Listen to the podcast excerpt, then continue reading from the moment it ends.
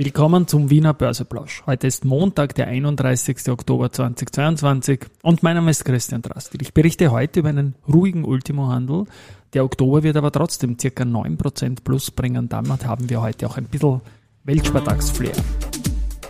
Market and me. Market and me.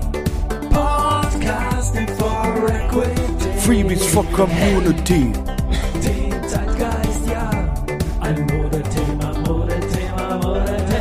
Ja, die Börse als Modethema und die Oktoberfolgen des Wiener Börseplausch sind präsentiert von Wiener Berger und VHS. Ja, es geht in diesem Oktober nach oben, 9%, jetzt virtuell seit dem äh, Ultimo, den wir September gesehen haben. Da waren wir bei 5680 Punkten im ATXDR und jetzt, als ich da reinschaue, 6177 Punkte. Heute ein kleines Minus von 0,18% zu Freitag, aber die Vorwoche war allein mit 5,6% eine sehr starke und hat auch das Comeback über 6000 gebracht. Palfinger äh, ist auf der Gewinnerseite mit plus 4,5%, Lenzing plus 3,7%, Zumtobel plus 3,3%. Don Co. minus 3,5%, Verbund minus 3,5% und Marinomed mit minus 2,6%. Entschieden ist auch das Aktienturnier, das hat Meyer-Mellenhof gewonnen im Finale gegen die Vienna Insurance Group. Und das war wirklich bizarr, denn am Donnerstag, Freitag, als das gespielt worden ist, ist am Freitag um 17.26 Uhr ist die VIG noch bei 22,80 gestanden.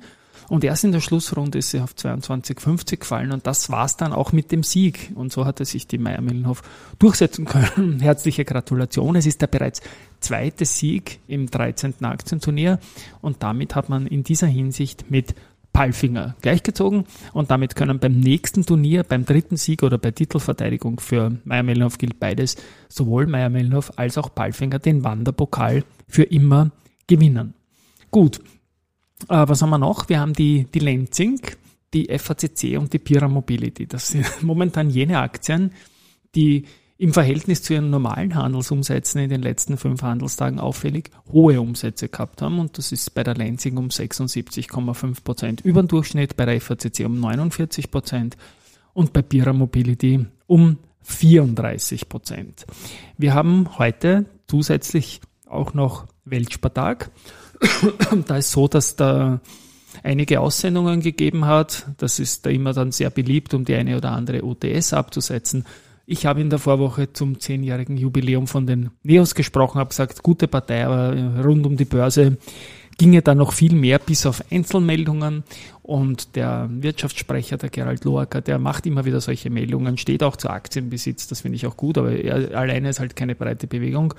Und der sagt halt jetzt in einer Aussendung, der Finanzminister muss sein Versprechen, das am Anfang des Jahres abgegeben hat, endlich einlösen und die einjährige Behaltefrist auf Erträge aus Wertpapieren wieder einführen. Ich finde das gut, ähm, wird nicht passieren, aber er, ich finde es gut, dass er es sagt. Dann, wer hat noch was gesagt? Die Wirtschaftskammer, und zwar der Franz Rudorfer, der ist dort Geschäftsführer der Bundessparte Bank und Versicherung, also auch legitimiert, ähm, da was zu sagen dazu. Und der sagt halt, Sparen bedeutet nicht nur kurzfristige Liquiditätsengpässe zu überbrücken, Notgroschen, sondern als Tag der Veranlagung in eine nachhaltige Zukunft, Klimatransformation, gelebt zu werden. Ich sage auch immer so, auch wenn es keine Zinsen gibt, was man spart, spart man halt und hat es nicht am Schädel. Und auch das ist eine, eine Art der Finanzbildung und auch des, der Vorsorge. Global 2000 hat sich auch zu Wort gemeldet. Die machen das auch immer gerne zu solchen Tagen und die sehen Shareholder Engagement als wichtigstes Tool abseits staatlicher oder transnationaler Regularien in den Fokus. Regularien ist ein Wort, das mache ich nicht so gern. Die wollen das schon. Und die fordern jetzt halt in der Aussendung auf, dass man Unternehmen auffordern soll, eine klimafitte Zukunft verfolgen und bla bla bla. Finde ich gut, dass sie das sagen, dass die, die Bewusstseinsbildung ist immer gut, aber ich glaube, die Unternehmen sind da sowieso immer sehr brav. Zu Wort gemeldet hat sich der Vorstand der Partnerbank auch, der Alf Andreas Fellner, sorry.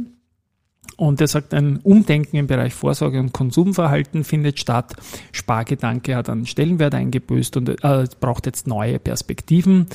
Ähm, es geht um Financial Literacy. Jugendliche sollen wissen, was Inflation für sie bedeutet und trotzdem motiviert bleiben zu sparen und dabei neue Möglichkeiten vom langfristigen Vermögensaufbau Aufbau kennenlernen. So, Global 2000 habe ich schon gehabt und auch der WWF hat sich gemeldet und die kommen jetzt drauf, dass es einen Aufholbedarf bei Österreichs Banken in puncto Klima- und Naturschutz gibt. Das sagt der Jakob Mayer, Experte für nachhaltige Finanzen beim WWF in Österreich. Gut.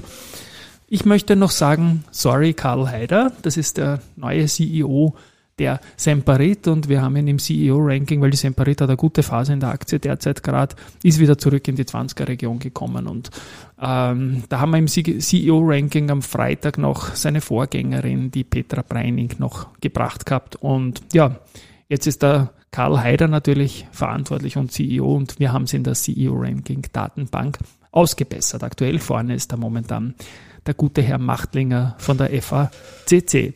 Und abschließend gibt es auch heute noch ein bisschen Research.